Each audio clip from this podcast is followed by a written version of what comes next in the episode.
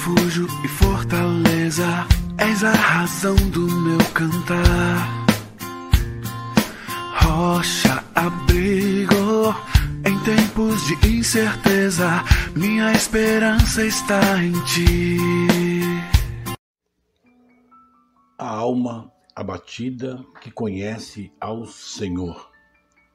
O Salmo 43 é objeto da nossa reflexão no dia de hoje.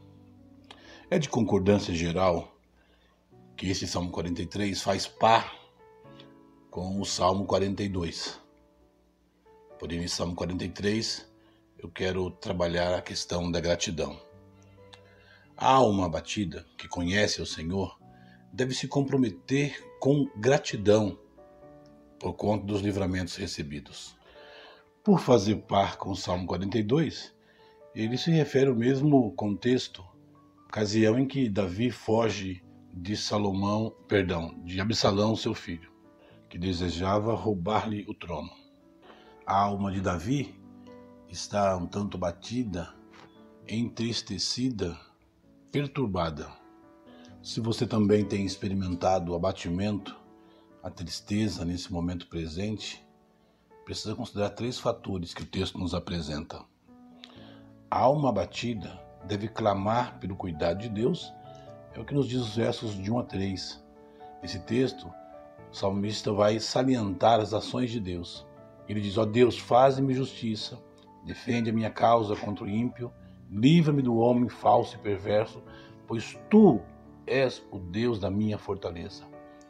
Por que me rejeitaste? Porque ando lamentando por causa da opressão do inimigo? Envia a tua luz e a tua verdade para que me guiem e me levem ao teu santo monte e à tua habitação. No, no capítulo 42 diz que o próprio Davi é quem conduzia o povo para o templo para adoração. Agora ele pede a Deus que ele envie luz e a verdade, envie pessoas, envie um contexto para que agora essas pessoas outras ou a direção de Deus possa conduzi-lo de fato ao templo ou à habitação do Senhor. Por isso, no meio da aflição e da dor, eu e você precisamos clamar pelo Senhor. No verso 4 encontramos que a alma batida deve que conhece a Deus deve ser agradecida, se comprometer com a gratidão ele diz no verso 4: Então irei ao altar de Deus, a Deus que é a minha grande alegria, e ao som da harpa te louvarei, ó Deus, meu Deus. Um dos grandes problemas da humanidade, do ser humano, é não reconhecer, não ser grato por aquilo que recebe. E nesse salmo, Davi vai dizer que nós precisamos demonstrar ou nos comprometer com a gratidão, mesmo que ainda o livramento não tenha chegado e batido a porta. Você e eu precisamos desenvolver em nós um coração grato, que exalte a Deus, porque Ele é a nossa fortaleza, como ele diz no verso 2. Ele termina o verso 5 com um refrão que por duas vezes fora usado no capítulo 42. Por que estás abatido, a minha alma? E por que te perturbas dentro de mim? Espera em Deus, pois ainda o louvarei, minha salvação e meu Deus. A alma batida, segundo esse texto, deve esperar em Deus. Nem sempre as, as soluções ou livramento acontecem rapidamente.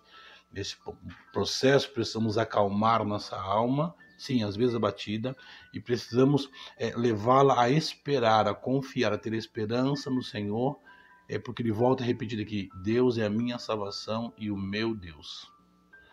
O que fazer então, quando a alma está batida, quando você está entristecido ou entristecida? Você precisa clamar pelo Senhor, você precisa desenvolver um coração grato, mesmo que as coisas não tenham se resolvido. Você precisa esperar confiantemente que o Senhor dará cabo a aquilo que lhe aflige nesse momento. Assim como Cristo, que em meio ao abatimento e aflição, próximo de se render à cruz, ele não buscou conselho de pessoas e nem se desesperou, mas buscou a presença do próprio Pai foi consolado e foi para a cruz, para que de fato a sua morte pudesse produzir vida na nossa vida. Por isso, está abatido, cansado, entristecido, desanimado, você precisa buscar os cuidados de Deus.